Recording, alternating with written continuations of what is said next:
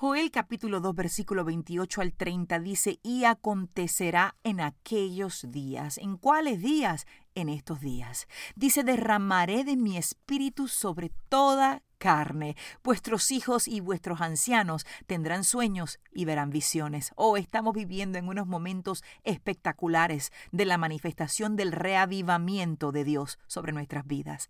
Cambia atmósferas tus hijos y aún los ancianos que viven contigo en tu casa tendrán sueños de parte de Dios, profetizarán y tendrán visiones divinas que establecerán las cosas que han de acontecer. Estamos viviendo momentos increíbles en esos tiempos ¿En cuáles tiempos?